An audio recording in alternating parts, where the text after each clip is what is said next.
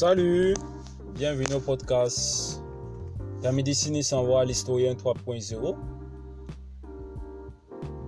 Pour ce podcast, on va parler principalement du volume 1 de l'histoire générale de l'Afrique, édité par l'UNESCO, qui parle de méthodologie et préhistoire africaine.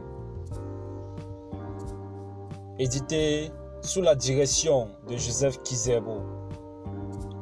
Il faut préciser que le volume 1 de l'histoire générale de l'Afrique a plusieurs chapitres qui parlent de l'introduction d'une préface, présentation du projet, l'introduction générale, le chapitre 1 qui va parler principalement de l'évolution de l'historiographie, de de l'Afrique. Chapitre 2 qui parle de la place de l'histoire dans la société africaine. Chapitre 3 qui va parler de tendances au centre des recherches historiques africaines et contributions à l'histoire en général. Chapitre 4 qui parle des sources et techniques spécifiques de l'histoire africaine, aperçu général. Chapitre 5 qui va parler de les sources écrites antérieures au 15e siècle. Chapitre 6 qui parle des les sources écrites à partir du 15e siècle. Chapitre 7 qui parle de la tradition orale et sa méthodologie. Chapitre 8 qui parle de la tradition vivante. Chapitre 9 qui parle de l'archéologie africaine et ses techniques, processus de procédés datation. Chapitre 10 qui est divisé en deux sous-chapitres, qui est le sous-chapitre 1 qui parle de l'histoire et linguistique, le deuxième sous-chapitre qui parle de théorie relative aux races et l'histoire de l'Afrique. Chapitre 11 qui parle de migration et différenciation ethnique et linguistique. Chapitre 12 qui parle de classification des langues africaines. Il faut aussi préciser que c'est divisé en deux sous-chapitres, chapitre 12, excusez-moi.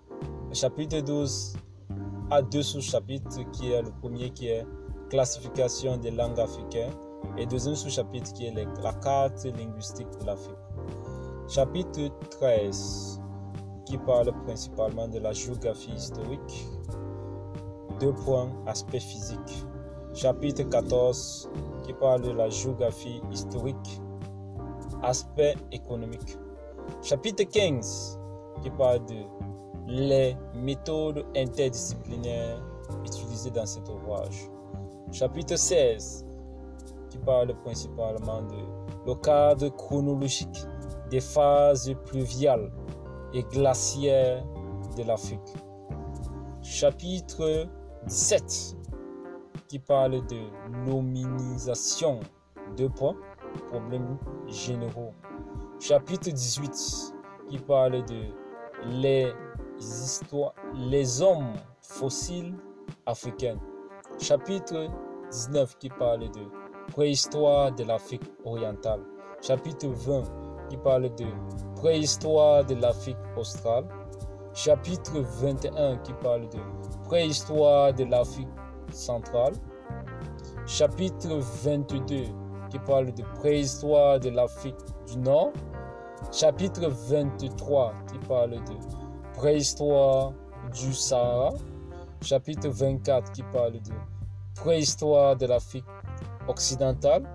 Chapitre 25 qui parle de préhistoire de la vallée du Nil. Chapitre 26 qui parle de la préhistoire africaine. Chapitre 27 qui parle du, début, développement et expansion des techniques africaines.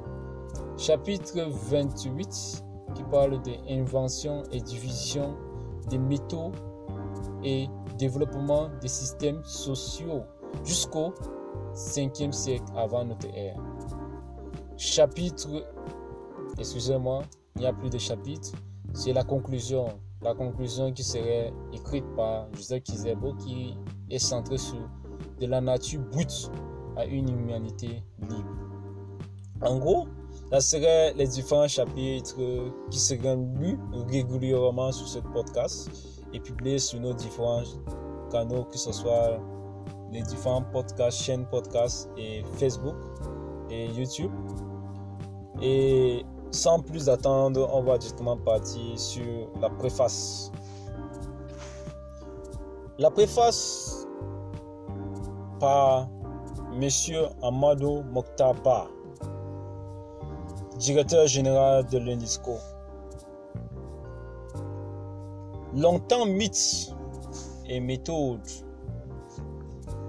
préjugés de toutes sortes, on cache au monde l'histoire réelle de l'Afrique.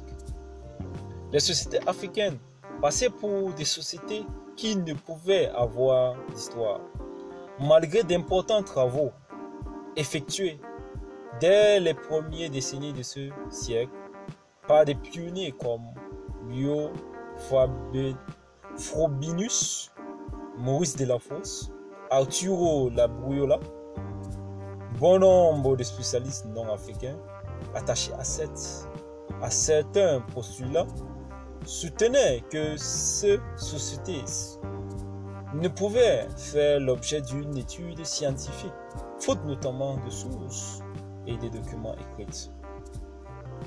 Si l'Iliade et l'Odyssée pouvaient être considérés à juste titre comme des sources essentielles de l'histoire de la Grèce ancienne, on déniait en revanche toute valeur à la tradition orale africaine.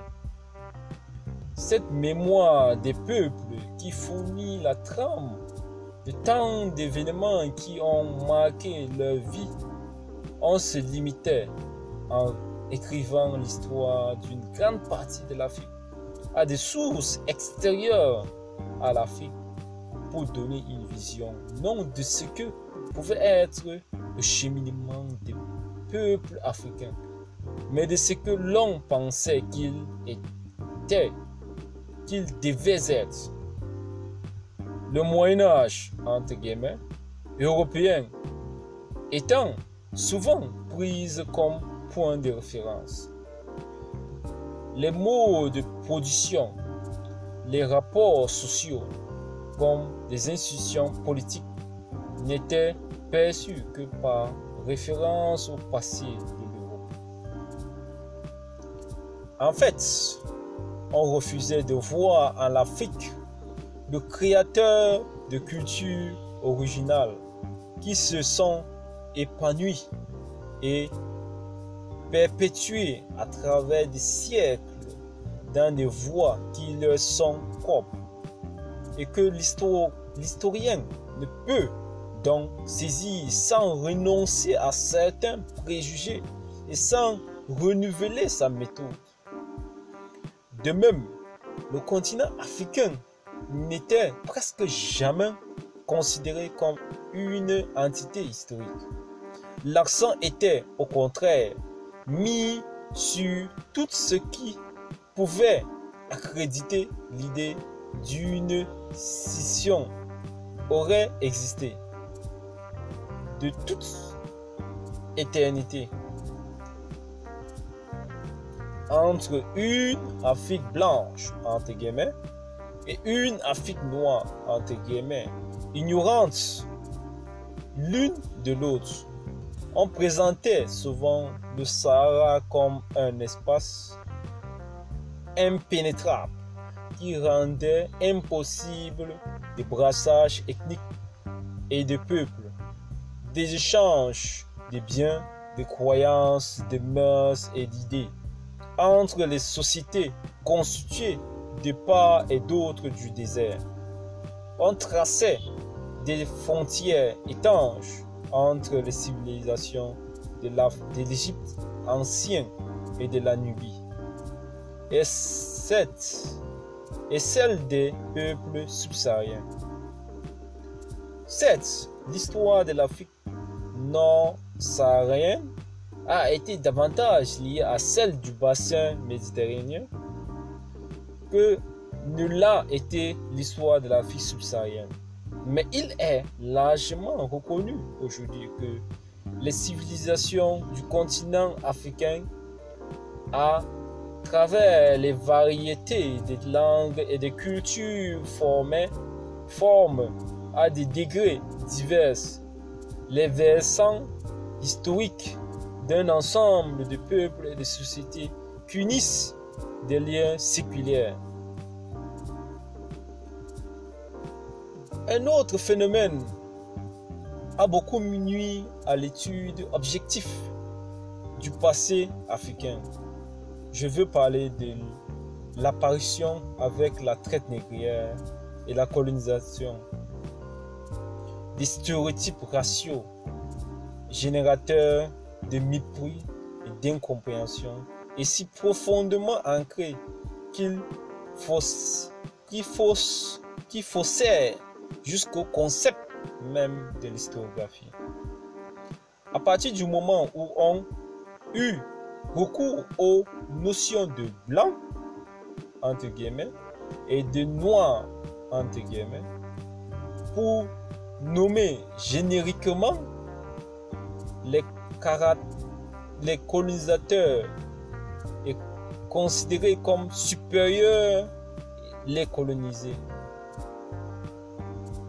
Les Africains eurent à lutter contre un double asservissement économique et psychologique, repérable à la pigmentation de sa peau, devenue une marchandise parmi d'autres, vouée à, travers de forces, de forces, à travailler de force. L'Afrique vient en symboliser dans la conscience des dominateurs une essence raciale, imaginaire et illusoirement inférieure de nègres. Ce processus fausse identification ravala l'histoire des peuples africains dans l'esprit de beaucoup au rang d'une ethno-histoire, où l'appréciation des réalités historique et culturelle ne pouvait qu'être faussée. La situation a beaucoup évolué depuis la fin de la Deuxième Guerre mondiale, et en particulier depuis que les peuples d'Afrique ayant accédé à l'indépendance participaient activement à la vie de la communauté internationale et aux échanges mutuels qui sont sa raison d'être. De plus, de plus en plus d'historiens se sont efforcés d'abord l'étude de l'Afrique, d'aborder l'étude de l'Afrique avec plus de rigueur, d'objectivité, de vertu et de vertu d'esprit, en utilisant certes avec des, précautions, des précautions d'usage, les sous-africains elles-mêmes dans l'exercice de, de leur droit à l'initiative historique. Les Africains eux-mêmes ont ressenti profondément le besoin de rétablir sur les bases solides l'historicité de leur société. C'est dit l'importance de l'histoire générale de l'Afrique en huit volumes, dont l'UNESCO commence la publication. Les spécialistes de nombreux pays qui ont travaillé à cette œuvre se sont d'abord attachés à en jeter les fondements théoriques et méthodologiques. Ils ont eu le souci de remettre en question les spécifications abusives auxquelles avait donné lieu une conception linéaire et limitative de l'histoire universelle et de rétablir la vérité des faits chaque fois que cela était nécessaire et possible. Ils se sont efforcés de dégager les données historiques qui permettaient de mieux suivre l'évolution des différents peuples africains dans leur spécificité socio-culturelle. Dans cette tâche immense, complexe et ardue, vu la diversité des sources et l'éparpillement des documents, l'UNESCO a procédé par étapes. La première phase de 1965 à 1969 a, été celle de travaux de documentation et de planification de l'ouvrage. Des activités opérationnelles ont été conduites sur le terrain. Campagne de collecte de traditions orales, création de centres régionaux de documentation pour la tradition orale, collecte de manuscrits inédits en arabe et en ajami, langue africaine écrite en caractère arabe, inventaire des archives et préparation d'un guide de sources de l'histoire de l'Afrique. À partir des archives et des bibliothèques des pays d'Europe, publiées depuis en neuf volumes. D'autre part, des rencontres entre les spécialistes ont été organisées où Africains et des personnes d'autres continents ont discuté des questions de méthodologie et ont tracé les grandes lignes du projet après un examen attentif des sources disponibles.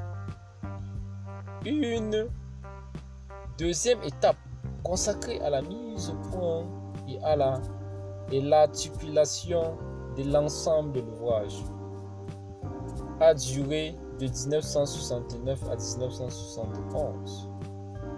Au cours de cette période, des réunions internationales d'experts tenues à Paris 1969 et Addis Abeba en 1970 eurent à examiner et à préciser les problèmes touchant la rédaction et la publication de l'ouvrage.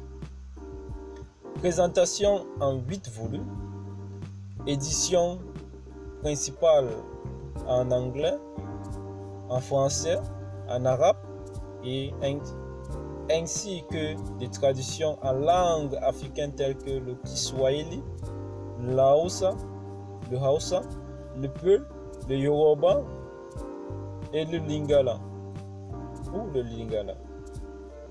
Sont, prévues également des traductions en allemand, en russe, portugais, espagnol, suédois, de même que des éditions abrégées accessibles à un plus vaste public africain et international.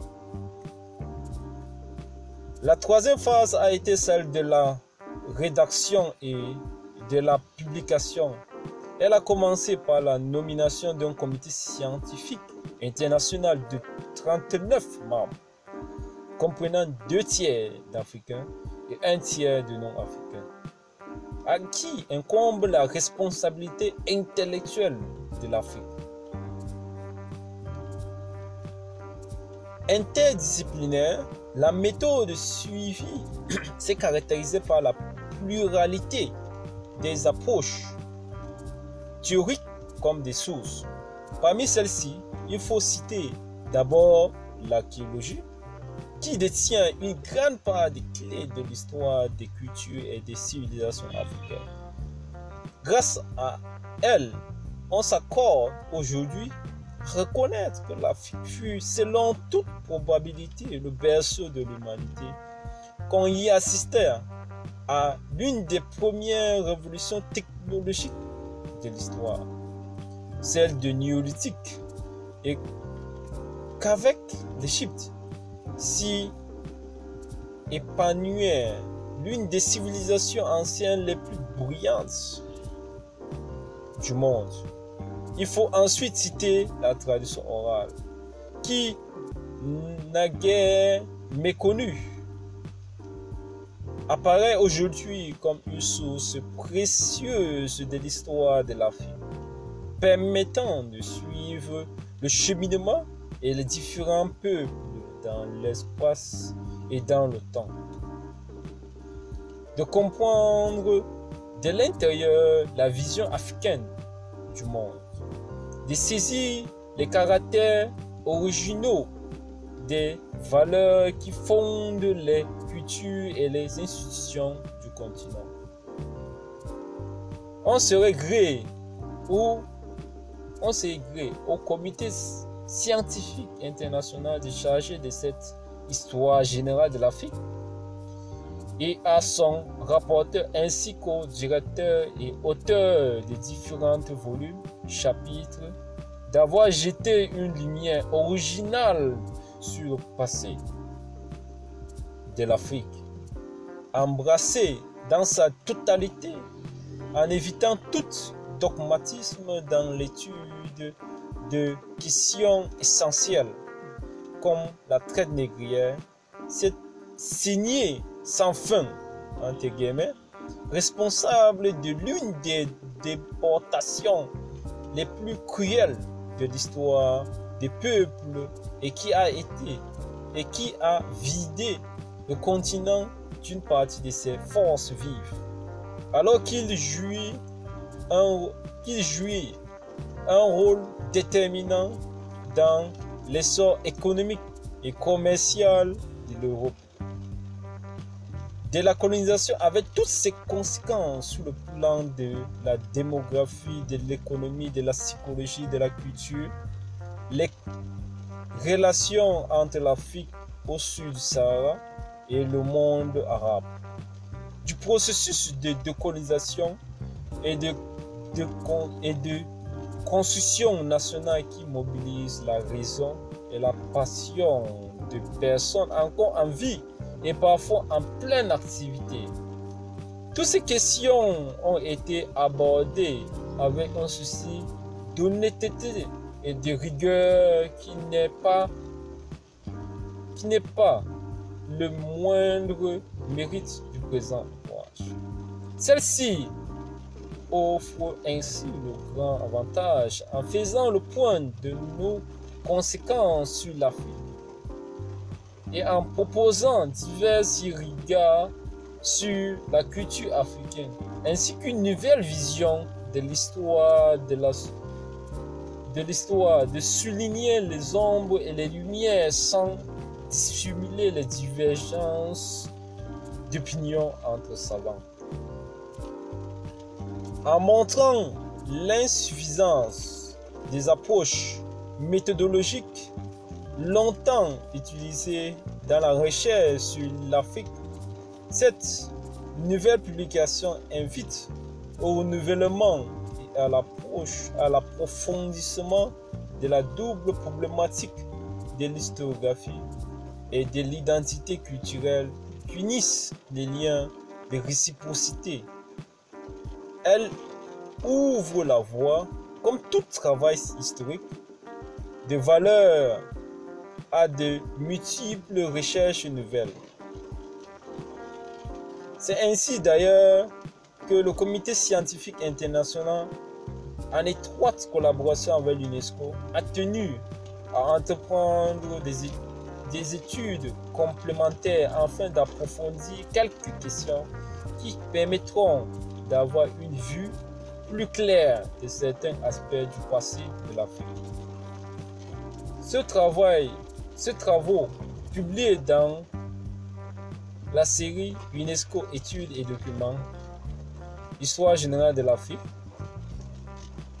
entre guillemets, viendront utilement complémenter le présent ouvrage.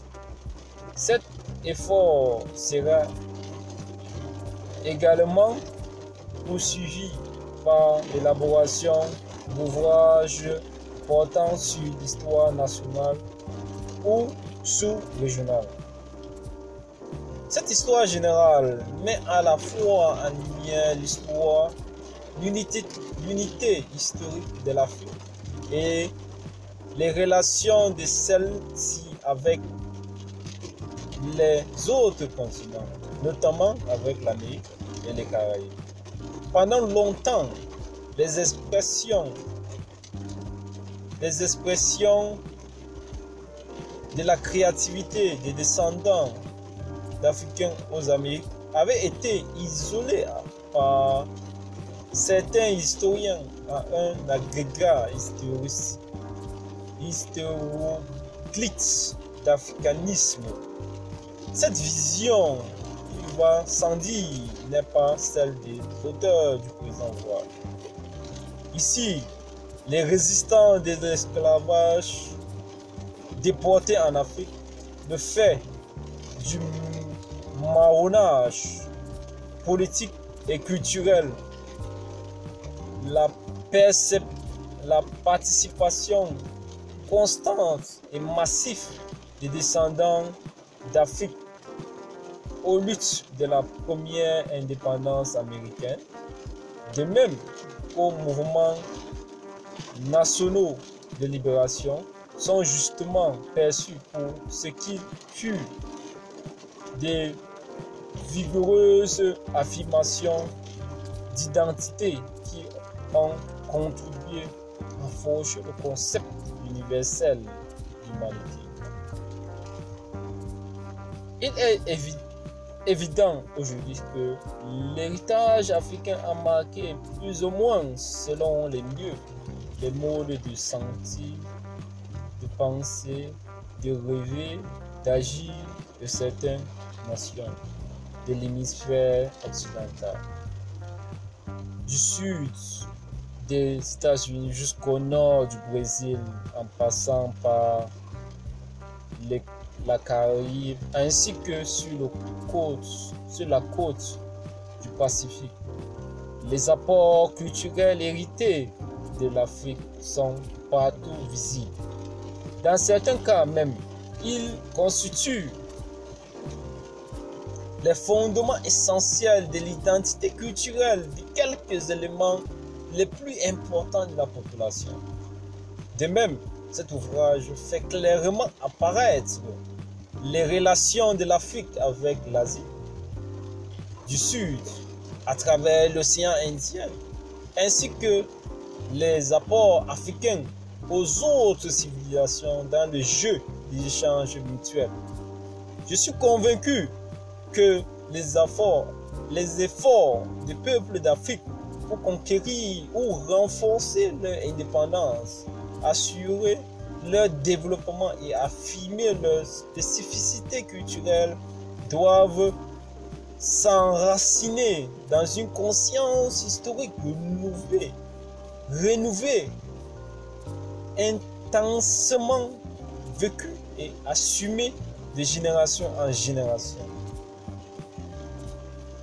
Et ma formation personnelle, l'expérience que j'ai acquis comme enseignant, et comme président dès le début de l'indépendance de la première commission créée en vue de la réforme des programmes d'enseignement de l'histoire et de la géographie dans certains pays d'Afrique de l'Ouest et du Centre non, non m'ont appris combien était nécessaire pour l'éducation de, de la jeunesse et pour l'information du public.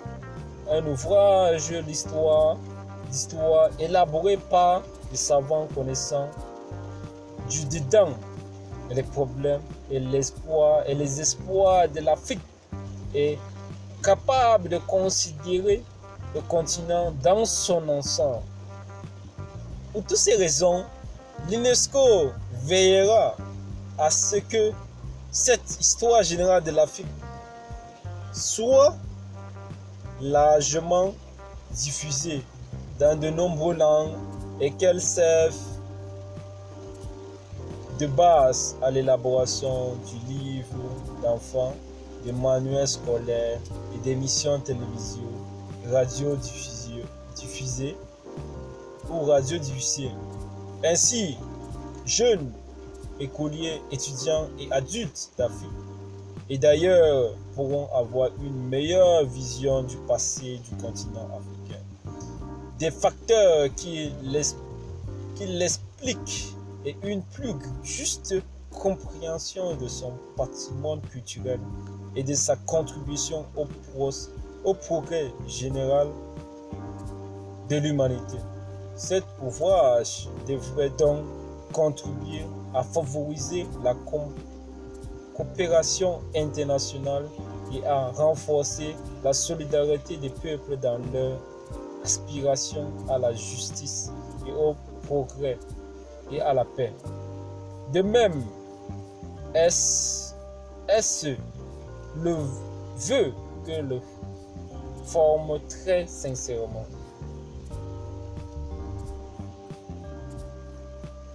De, moins, excusez-moi, de moins est-ce le vœu que je forme très sincèrement.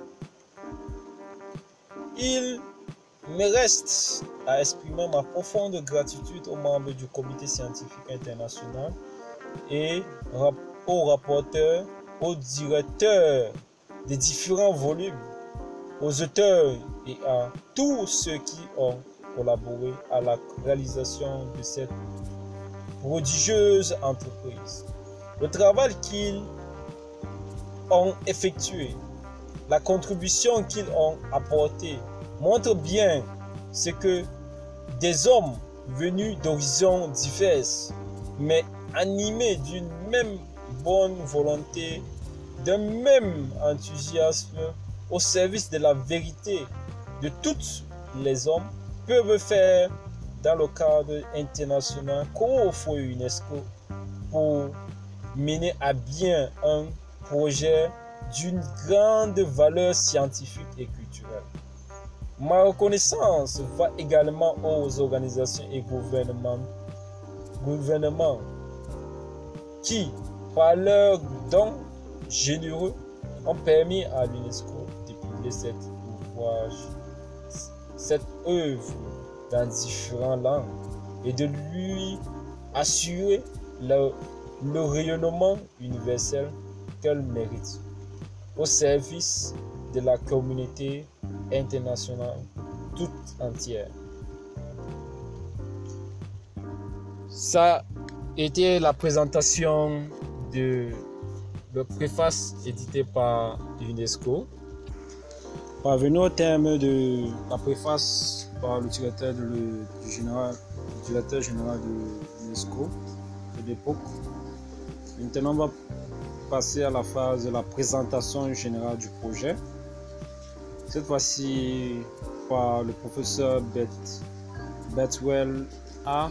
Agot, le président du comité scientifique international pour la rédaction d'une histoire générale de l'Afrique. Il dit La conférence générale de l'UNESCO, à, sa 16e session, a demandé au directeur général d'entreprendre la rédaction d'une histoire générale de l'Afrique. Ce travail considérable a été confié à un comité scientifique international créé par le Conseil exécutif en 1970. Au terme des statuts adoptés par le comité scientifique de l'UNESCO en 1971, ce comité, se compose de 39 membres, dont deux tiers d'Africains un tiers de non-africains, siégeant à titre personnel et nommé par le directeur général de l'UNESCO pour la durée du mandat du comité. La première tâche du comité était de définir les principales caractéristiques de l'ouvrage. Il les a est à définir comme suite la deuxième session, tout en visant à la plus haute qualité scientifique possible. L'histoire ne cherche pas à être exhaustif et à un ouvrage de synthèse qui évitera le dogmatisme